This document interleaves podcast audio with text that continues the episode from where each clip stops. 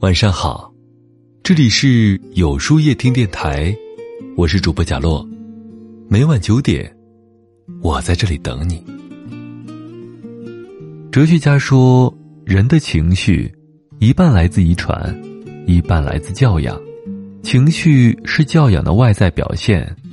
一个人若能学会好好的控制自己的情绪，便是最好的教养。脾气越小，心胸越大。在生活中，我们不难发现，那些爱发脾气的人，身边的朋友总是很少；而脾气越小的人，身边的朋友往往三五成群。那是因为爱发脾气的人，就像一颗定时炸弹，一不小心就可能。伤己伤人，他们往往会因为一点小事儿便不分场合、不辨对错的乱发脾气。这样不但有失教养，也会让别人敬而远之。有个女孩，她知道自己爱发脾气不好，事后也会常常后悔，可她总是控制不住自己的情绪，导致身边的朋友一个个的都远离了她。为此，他苦恼不已。后来，他找到了一位老医师，来寻求解决的方法。老医师对他说：“你这种情况不能吃药，按照这张纸上的话，每天默念三十遍，不久之后，你就会好了。”而这张纸上写着一段话：“我的脾气很好，我每天都充满了快乐，我和朋友相处的很好。”我很喜欢他们，他们对我很好，我身边的人都因为我的存在而感到幸福快乐。我良好的教养深深的感染了他们。女孩按照医师的嘱咐，每天严格执行。一个月后，女孩不仅成功的控制了自己的坏脾气，还成为一个气质优雅、活泼开朗的人。身边的朋友都主动靠近她，和她交往。他感慨的说道：“控制了自己的脾气，不再容易生气之后，生活也变得美好起来。”张小娴说过一句很在理的话：“生活诸事不顺，是因为有脾气，有脾气苦了别人，也苦了自己。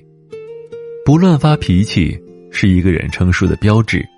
脾气小，心胸越大，情绪自然就会好。”情绪好的人才能懂得笑对一切。静下来，一切都会好。古语有云：“孰能浊以成？静之须清。”意思是说，一杯浑浊的水，只有慢慢的静下来，才能变得清澈。水是这样，人心也是如此。内心不安宁，便会容易产生烦躁情绪。当坏情绪冲昏了头脑，那么生活只会越过越糟。只有把心静下来，才能慢慢的控制自己的情绪，那么人生才能越来越顺。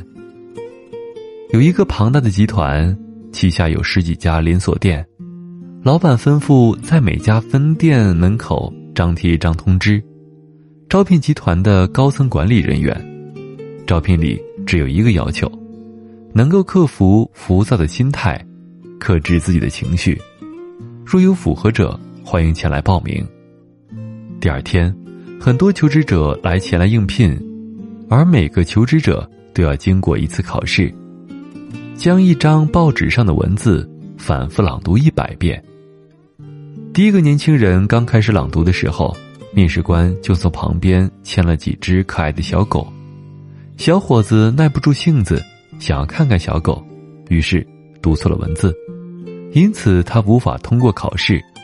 就这样，后面应聘的五十人里无一例外的耐不住性子，都不能认真的读完那段文字。直到有一位姑娘，终于一口气读完了一百遍那些文字。面试官通知她已经被录用时，问她为什么能够经得起诱惑。姑娘真切的回答说。我能控制自己的情绪，让自己的心静下来。心一旦浮躁不安，就会变得急躁，情绪也会随之变得糟糕。懂得把心静下来，才能让我们走得更加坚定，生活也会更加从容。静下来是一种心灵的释放，别再让浮躁的情绪侵蚀了你内心的安宁。稳定的情绪是最好的教养。很赞同李小龙说过的一段话：我们一定要克制自己的情绪，不要被情绪所困扰。不良的情绪只会阻碍我们学习或发展事业，这是了解自己其中的一个步骤。是呀。情绪不好的人常常会被情绪拖着走，而情绪稳定的人，才能享受到精彩的人生。曾经有位著名的钢琴家到一个大城市巡回演出，然而，当他上台后，却发现全场在座的只有三分之一的观众，于是心里一凉，很是失望。但他很快就稳定了自己的情绪，调整了自己的心态。